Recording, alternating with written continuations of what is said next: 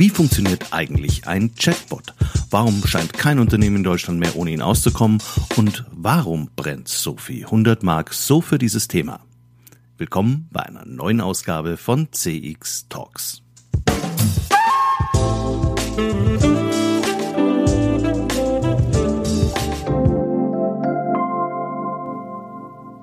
Hallo und herzlich willkommen bei einer neuen Ausgabe von CX Talks.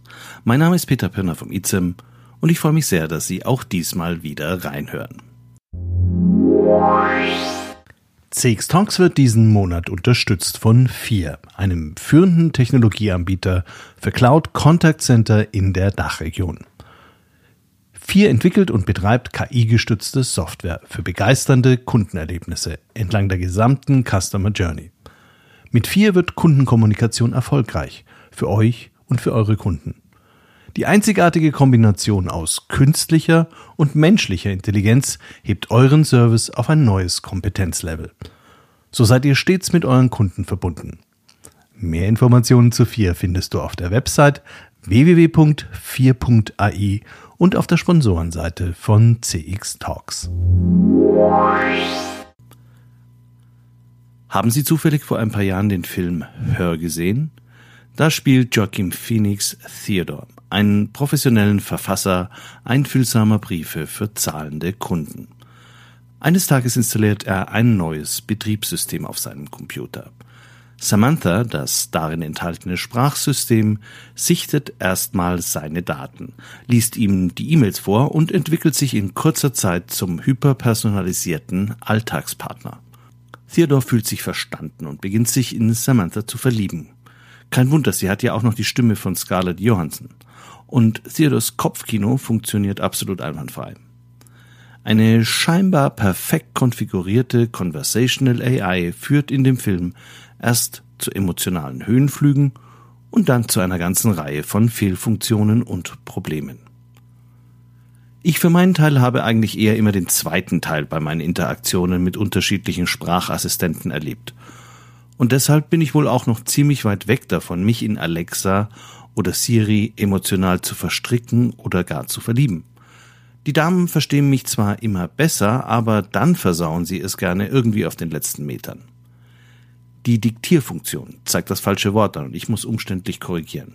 Der Fernseher wird eben nicht ausgeschaltet oder meine Wohnung bleibt abends erstmal hell erleuchtet, weil die Cloud gerade wieder Pause macht und der Befehl Licht aus nicht ausgeführt werden kann. Also Liebe schaut anders aus meint auch meine Frau. Sie findet ja eh, dass man sich nicht künstlich anbiedern oder nach dem Mund reden sollte. Da bleibt das Überraschende und das Interessante einer Konversation im Lauf der Zeit auf der Strecke, meint sie. Recht hat sie. Andererseits so ein bisschen nach dem Mund reden. In der heutigen Folge wollen wir uns ausschließlich mit dem Thema Chatbots beschäftigen, was sie sind, wie sie entwickelt werden und warum Unternehmen heute nicht mehr darauf verzichten sollten.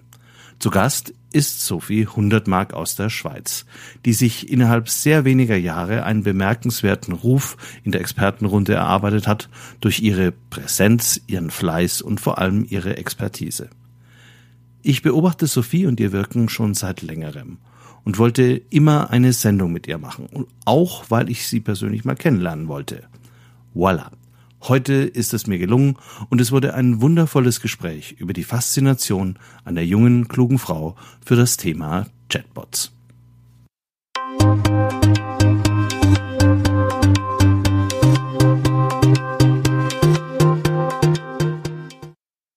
Hallo Sophie, herzlich willkommen bei CX Talks. Hallo Peter, vielen Dank für die Einladung. Sehr gerne.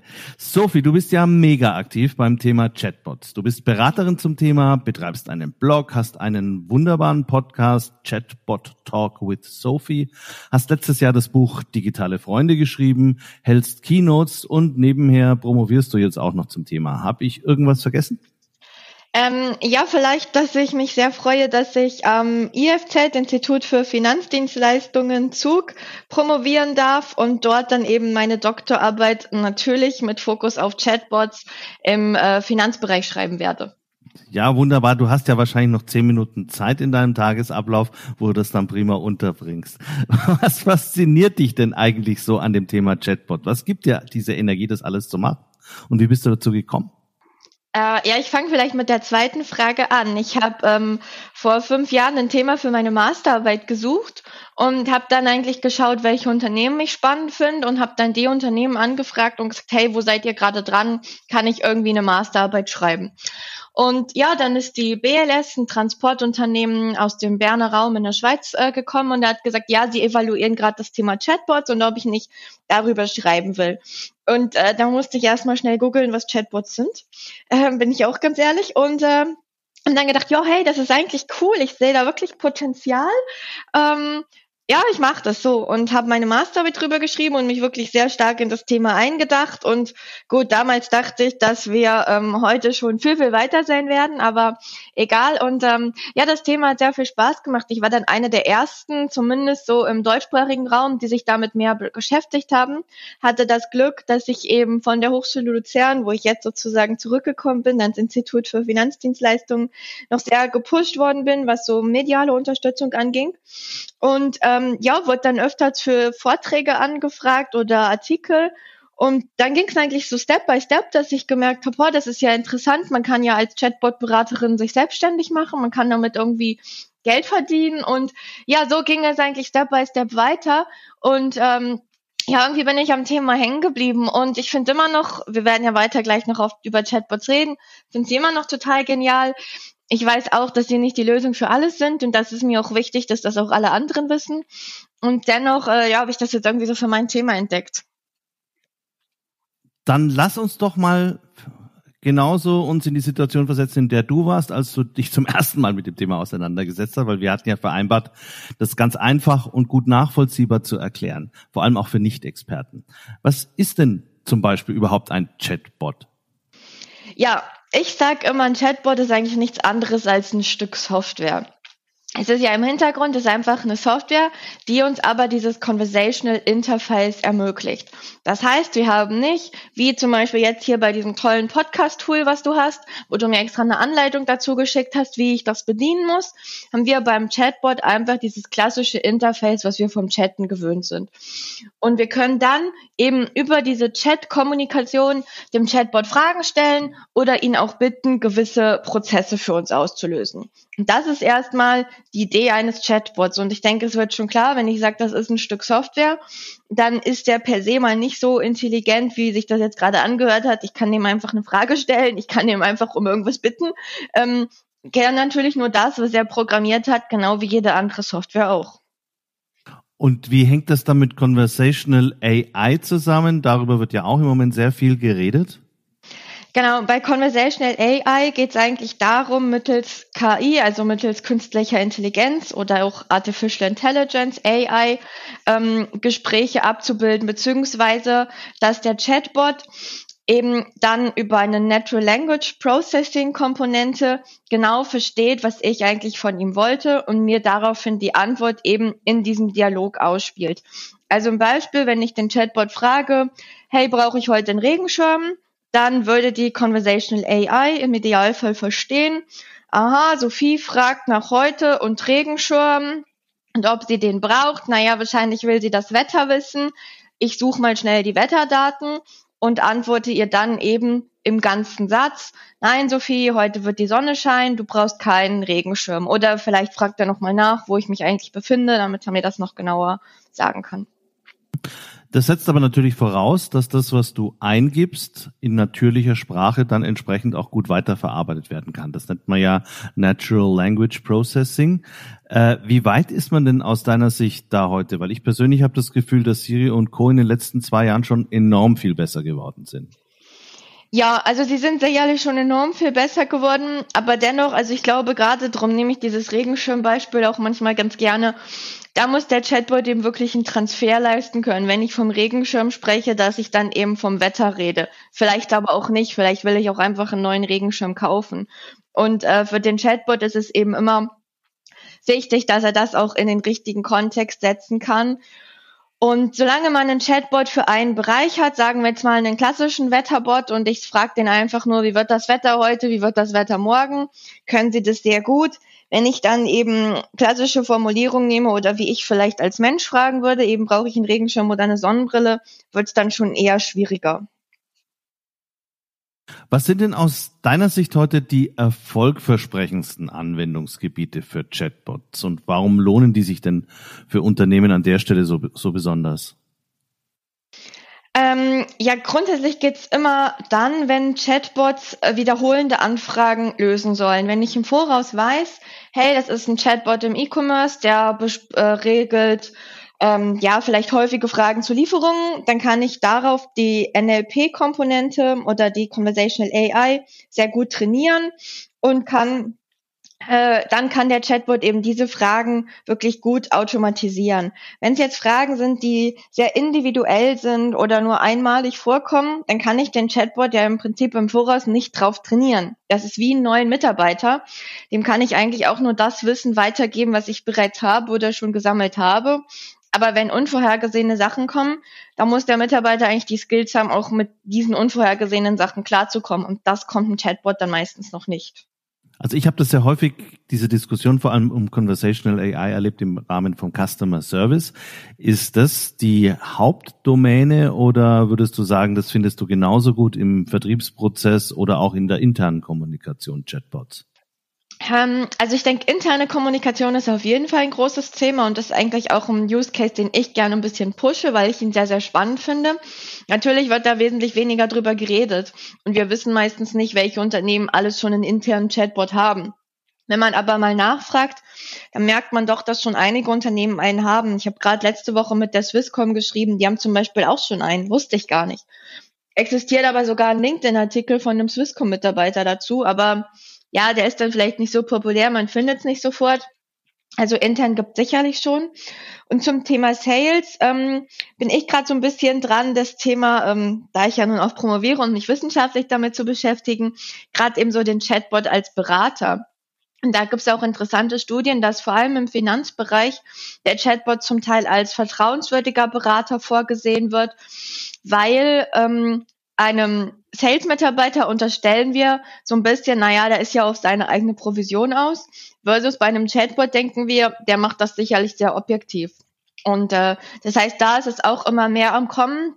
Aber klar, die klassischen Cases, die man so sieht, sind schon noch schnell After Sales oder dieses klassische Versicherungsbot, Prämie berechnen, irgendwie sowas. Also offensichtlich gibt es ja ganz viele Anwendungsmöglichkeiten. Und wenn jetzt ein Kunde auf dich zukommt und dich um die Erstellung eines Chatbots bittet. Wie gehst du denn da typischerweise vor? Vielleicht kannst du so ein Beispiel geben aus einem Projekt?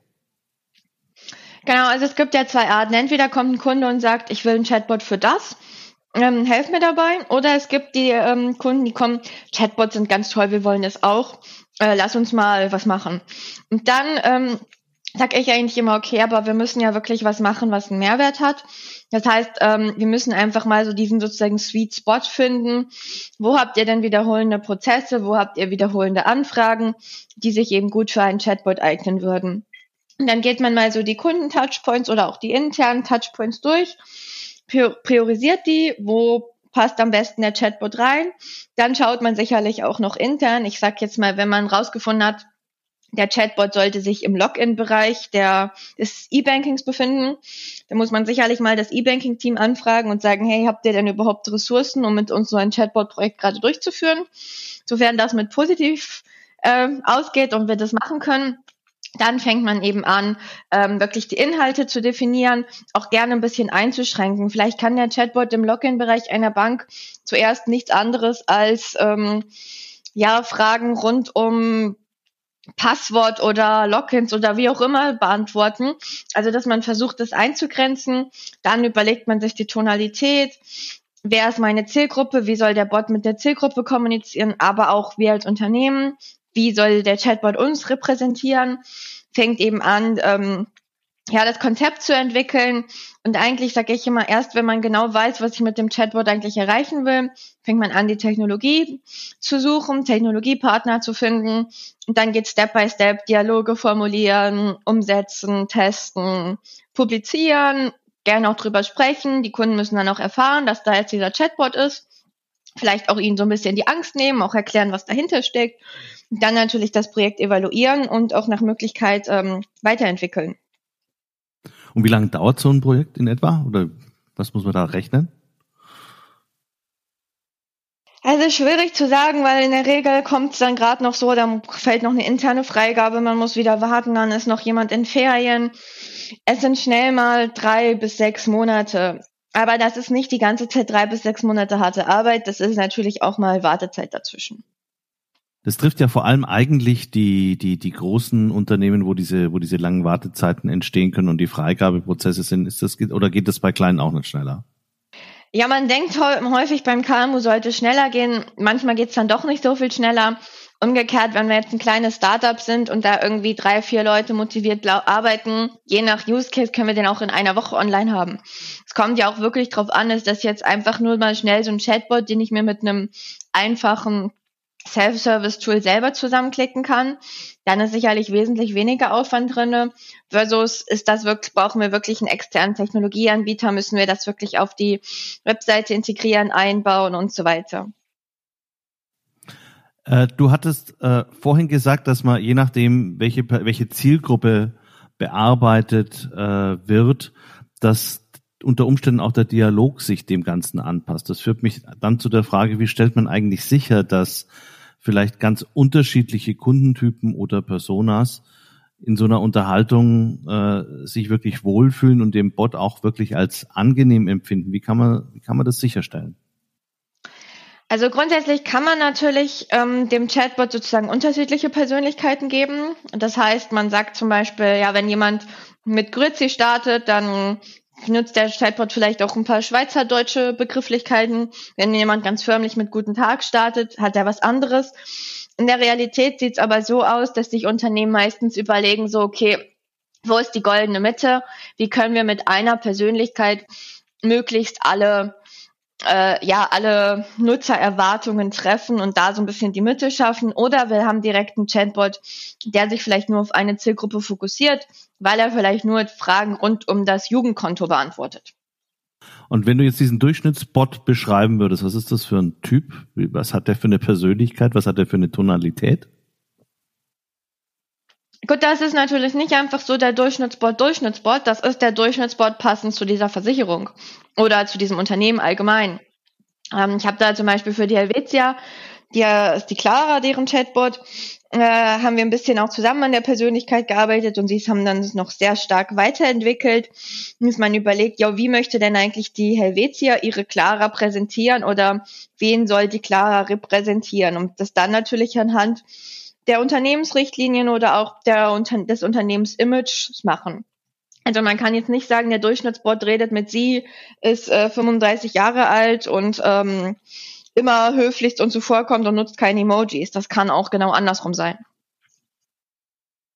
Ich selber hing zuletzt in einer Conversation Dauerschleife, nämlich bei einer deutschen Fluglinie, weil ich ums Verrecken die E-Mail-Adresse des Kundenservice nicht gefunden habe, habe ich gefragt, wie ist die E-Mail-Adresse des Kundenservice? Und was mich dann richtig verärgert hat, ist, dass der Chatbot äh, mich wieder äh, auf die Frequently Asked Questions äh, verwiesen hat und ich in so einer Dauerschleife war, wo ich auch gar nicht mehr rausgekommen bin. Das ist also eher so das Gegenteil von guter CX und meine Antworten wurden dann auch immer missmutiger.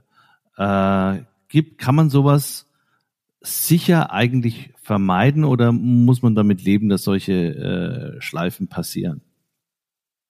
Schleifen können passieren, aber grundsätzlich kann man technisch gesehen schon sagen, okay, lieber Chatbot, mach bloß keine Schleife.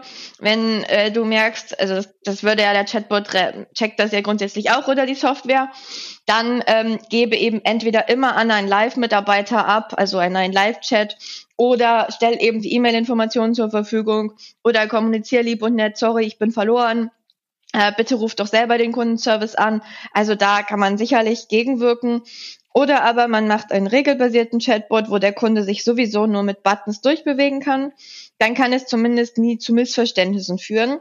Sicherlich gibt es dann vielleicht mal nicht den Button, den du gerne gehabt hättest und dann bist du auch irgendwo unzufrieden. Das Wichtigste ist jedoch wirklich das Erwartungsmanagement. Ich glaube, wenn dieser Chatbot, den du genutzt hättest, zum Beispiel am Anfang gesagt hätte, hey du, ähm, übrigens, ich bin noch in der Lernphase, nimm's mir nicht übel, wenn ich was falsch mache, wärst du vielleicht anders damit umgegangen, als jetzt einfach so, beziehungsweise vielleicht hättest du dann auch gesagt, okay, ich nutze ihn gar nicht. ich wollte ja eh lieber eine E-Mail schreiben. Genau. Vielleicht noch abschließend zwei Fragen. Was glaubst du denn, wie sich Chatbots in der Dachregion in fünf Jahren entwickelt haben? Also Deutschland, Österreich, Schweiz. Gibt es eigentlich überhaupt Unterschiede aus deiner Erfahrung zwischen Deutschland, Österreich und der Schweiz? Großartig Unterschiede gibt's glaube ich nicht. Es gibt immer mal da ein cooles Unternehmen, da eine gute Bank, da eine gute Versicherung, da eine tolle Behörde vor allen Dingen auch, die es haben. Das kann man jetzt nicht so genau sagen. Ähm, es ist schwierig. Ich denke, es wird vor allen Dingen der NLP-Teil, also der Teil mit der Conversational AI, sich viel, viel stärker weiterentwickeln. Und dann können natürlich auch die Chatbots viel bessere Antworten geben. Und insgesamt denke ich, dass einfach, ja, natürlich wesentlich mehr Chatbots online sein werden und äh, da auch wirklich zu noch mehr befriedigenden Erlebnissen führen werden. Und siehst du, weil du gerade da von der Conversational AI wieder gesprochen hattest, äh, siehst du bei der Entwicklung in der künstlichen Intelligenz jetzt schon Entwicklungen am Horizont, von denen wir, äh, die dann wahrscheinlich schon realisiert sind, die aber heute vielleicht noch gar nicht so richtig diskutiert werden oder die man noch kaum in der Praxis findet? Ähm, das nicht unbedingt. Ich denke, was wirklich ähm, immer weiter kommen wird, dass Chatbots oder eben diese Conversational AI auch besser den Kontext verstehen, worum es eigentlich geht und dann die Fragen besser einordnen können. Mhm. Wunderbar. Ganz, ganz herzlichen Dank, Sophie, für den ersten Überblick über Chatbots, weil ich glaube, da gibt es eine ganze Reihe und sehr viel detaillierte und technischere Fragestellungen, die man da äh, sicherlich auch noch in dem Podcast bearbeiten könnten. An der Stelle vielleicht auch ein Hinweis. Äh, der Chatbot Talk with Sophie hat genau solche zum Teil auch ziemlich technischen Ausführungen dann mal äh, bei den Interviewgästen äh, mit enthalten. Ich bedanke mich ganz herzlich, dass du bei mir warst und freue mich, wenn es mal wieder klappt. Ja, sehr gerne. Ähm, ich bedanke mich natürlich auch, dass ich mal Gast in einem Podcast sein durfte und nicht immer nur der, der die Fragen stellt. Auch mal was anderes, ja? Ähm, absolut, wobei ich weiß nicht, wie es dir geht. Ich lerne bei meinem eigenen Podcast auch immer wieder dazu. Also ich hinterfrage meist auch einzelne Use Cases, frage, warum die so gemacht worden sind, was sich das Unternehmen dabei gedacht hat und wie sie vorgegangen sind und lerne auch immer wieder dazu, von dem her, aber es hat mir jetzt so rum auch sehr, sehr viel Spaß gemacht. Vielen Dank. Wunderbar, du warst auch ein wunderbarer Gast. Danke dir.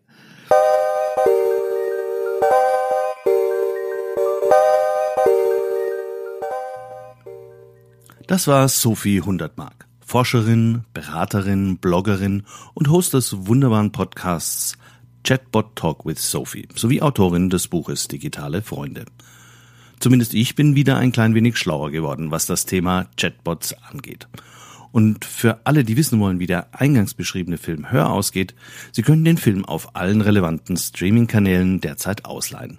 Es lohnt sich. Und damit sind wir am Ende der heutigen Folge angekommen. Wenn sie Ihnen gefallen hat, folgen Sie uns und vergeben vielleicht eine positive Bewertung. Das hilft sehr und freut auch mich jedes Mal. Oder schreiben Sie mir eine E-Mail mit Ideen für neue Folgen oder Ihre Fragen oder bewerben Sie sich, um im Podcast als Interviewgast aufzutreten. Auf jeden Fall bleiben Sie uns gewogen und schalten Sie auch beim nächsten Mal wieder ein.